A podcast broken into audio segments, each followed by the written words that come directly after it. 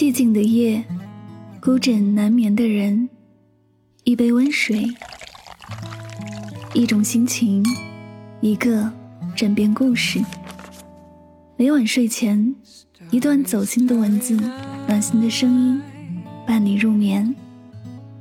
我是主播柠檬香香，欢迎收听，与您相约最暖时光。最暖时光。With eyes that know the darkness in my soul.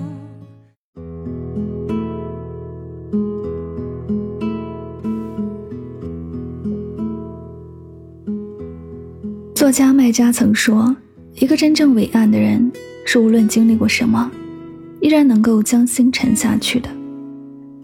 越长大越会发现生活真正的修行在于懂得妥帖的安放自己的内心内心阳光积极，生活就温暖和煦；内心阴郁暗沉，生活就黯淡无光。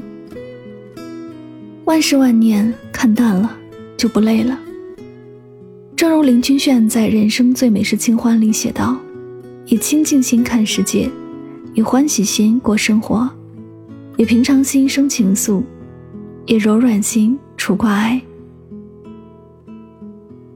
物随心转。”境由心造，短短几十年光景，若想清净无碍，我们唯一要做的就是放低自己，放空自己，放过自己。放低自己。知乎上曾经有个话题：有哪些你长大后才明白的人生真相？有个高赞回答说：人长大后才明白，越是厉害的人，越是低调谦逊。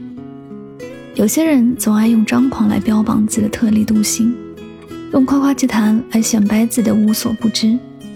其实，真正高层次的人都温润如玉，光滑脸于内而不形于外。我曾看过两则关于国学大师季羡林的故事。多年前，清华国学院有一位研究生在写硕士论文时，需要对一些古代的课本做校勘。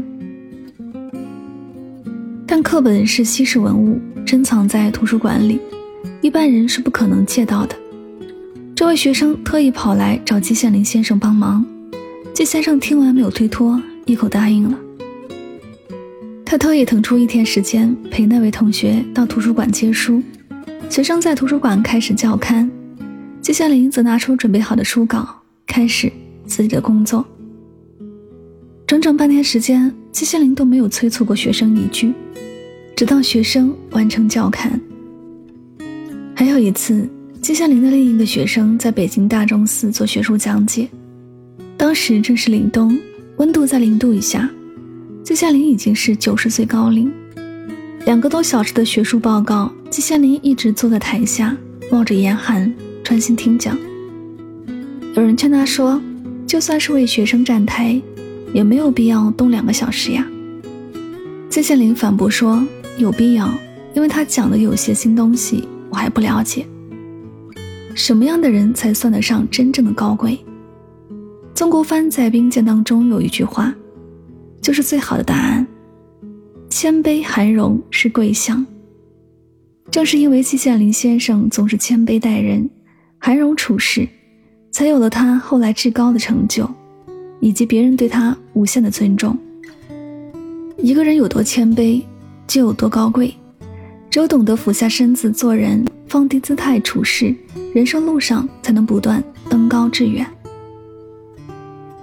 放空自己，生活中我们会有很多想不通的事情，过不去的时刻，与其困在自己的世界里纠结烦闷，不如放空自己。电影《托斯卡纳艳阳下》里，女主弗朗西斯是个著名的作家，丈夫没有经济收入。靠她养着，甚至连房子也是她买的。这样一个丈夫，却在弗朗西斯三十五岁时出轨了。丈夫说他从未爱过她。弗朗西斯决定离婚。按照当地的法律，弗朗西斯不仅要支付二十万美元给丈夫，还要把房子的一半也分给他。离婚后，弗朗西斯开始怀疑自己，失去了对生活的期盼。陷入了人生的困境。闺蜜看到她这副状态，给她订了一张去意大利托斯卡纳的机票。她带着一身的疲惫和痛苦，飞往了风景如画的托斯卡纳。因为去看了更广阔的天地，遇见了更多新鲜的人和事，她不再把自己局限在一个很小的圈子和自我世界里。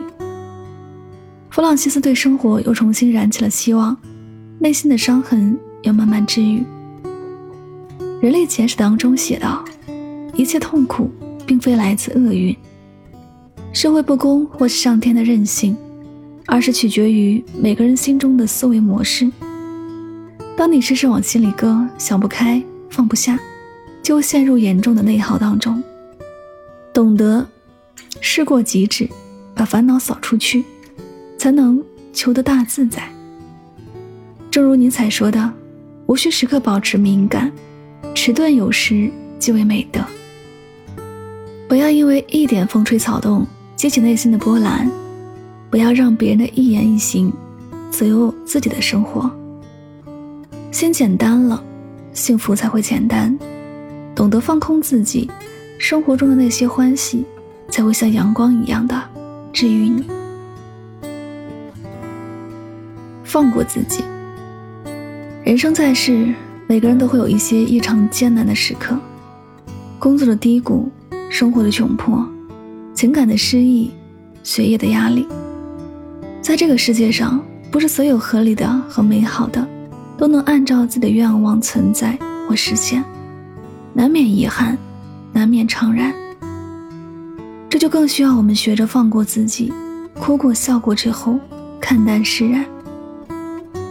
做人越懂得放下，就越富有；越懂得释然，就越自由。京剧大师梅兰芳与孟小冬正是如此。一个是京剧大师，一个是梨园名角，两人在好友的撮合之下结合，变得水到渠成。只可惜命运之神太过反复无常，美好的爱情终究没能扛住生活的磨练。面对感情的变故，梅兰芳选择了放手，而孟小冬也没有再提及一句往事。他们不打扰，不纠缠，把曾经的美好放在心间，骄傲的不再回头，转身去追寻想要的生活。有人说，错过的人就像是一个断线的风筝，无论你怎么拉线，风筝终将远去。也许只有彼此成全，才是另外一种解脱。无法左右的事情就随缘，相信上天自有安排。难以挽留的人就放开手，在心里给予祝福。走不通的路就换个方向，总有属于自己的那条路。人活于世，纠缠的越深，失去的越多。盯着一些人和事紧紧不放，最终折磨的是自己。人生苦短。不要在得到中乐极生悲，也不要在失去里苦苦蹉跎。往事清零，爱恨随意，才不负每一个当下。一辈子很短，过好自己的日子比什么都重要。索罗在《瓦尔登湖》里写道：“一个人越是有许多事能够放得下，他就越富有。”读懂“放”这一个字。便懂得了生活的哲学。放低是格局，放空是智慧，放过是境界。我们只有摆脱外界的纷纷扰扰，才能修得内心的安定从容。这里是与您相约最暖时光，感谢你的聆听，希望大家在今天的节目当中有所收获和启发。愿你能够坦然放下。晚安，好梦？